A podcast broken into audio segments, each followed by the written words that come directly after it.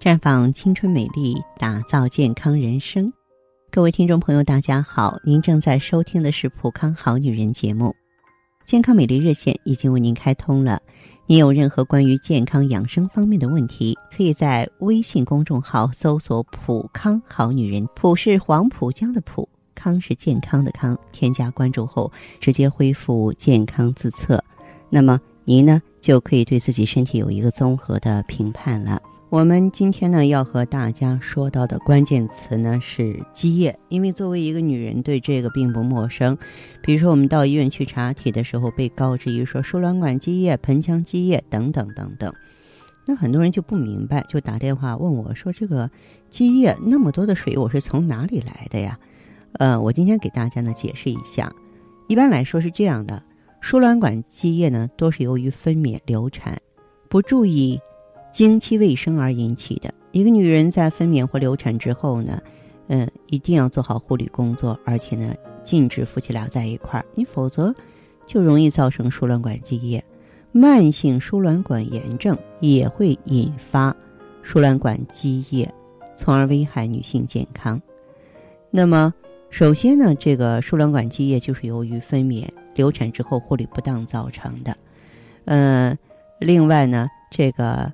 有的时候，我们就发现了，这个疾病的潜伏周期挺长的，而且很难被人发现。如果说有输卵管炎症，你不去管它，它又会诱发呢输卵管疾病，病菌得不到抑制，就会引发输卵管积液，甚至还有可能会导致输卵管堵塞，影响女人的生育能力。而且呢，有一些朋友在医院。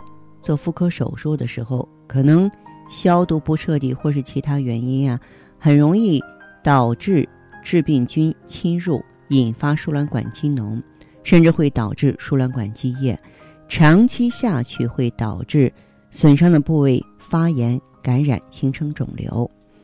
那么，预防输卵管积液的话，就要注意随时随地房事保洁啊，而且女性呢，一定要注意私处的卫生。嗯，但是呢，也要避免使用一些洗液来清洗局部，否则会破坏阴道酸碱环境，从而诱发呢念珠菌炎症。反复冲洗局部的环境，尤其是滥用抗生素和消炎药呢，会对局部造成刺激，从而诱发输卵管积液。另外，我们要重视体检，发现问题呢及时解决，因为这个输卵管积液呢，嗯。它会影响到一个女人的生育能力，甚至啊会增加宫外孕的发病率。病理性的输卵管积液会导致输卵管堵塞，会影响男性精子和女性卵子的结合，自然会影响到成功的受孕率。那么这样一来，既会对女性的身心造成健康，也会呢影响一个家庭的和睦，是非常划不来的。回过头来，咱们再来说一说盆腔积液。盆腔积液大部分也是由于炎症引起的，也就是由慢性盆腔炎渗出所导致的。那么，如果说是你得病之后盆腔淤血了，可能还会出现月经增多、卵巢功能损害啊、月经失调，呃，而且呢，输卵管粘连阻塞就会。导致不孕，因为精子和卵子的结合，它需要一个很复杂的过程。精子到达子宫需要过关斩将，层层筛选，不论任何一个环节出问题，都会起到阻碍的作用。如果出现着床位置错误，也会导致宫外孕。盆腔积液，呃，有少数是因为宫外孕破裂、黄体破裂、盆腔脓肿啊、巧克力囊肿啊、卵巢癌引起的。呃，因为这个急性啊或者慢性盆腔炎引起的呢，会有这个下腹疼痛、双侧或单侧的腰底部疼痛。嗯，其实具体发生积液的原因是炎症造成的浆液性渗出不能被机体所吸收，在体内啊慢慢积聚而成。盆腔积液的位置呢，一般发生在子宫、直肠、腺窝等盆腔位置比较低的地方。一般呢，我们通过积极的干预，啊都是会好起来的，啊！但是你不能说置之不理啊，置之不理，你输卵管堵了，不孕也好，宫外孕也好，想想就令人害怕，对不对？所以大家呢，针对慢性炎症的话呢，在普康呢可以选择 I E G S E。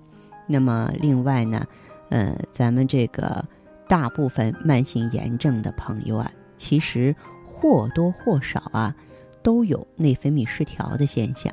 那么因此呢，大家在注重。局部消炎的同时呢，也要注意这个内分泌的调理。内分泌调理的话，咱们就可以用到防滑片。防滑片现在已经升级了，而且有个跨年聚会的特惠活动。呃，应该说呢，这里边惊喜是非常多的。希望大家通过电话呀，或通过微信啊，了解我们一八年啊迎双节的大型活动详情。那好的，听众朋友，如果有任何问题想要咨询呢，可以加我的微信号啊。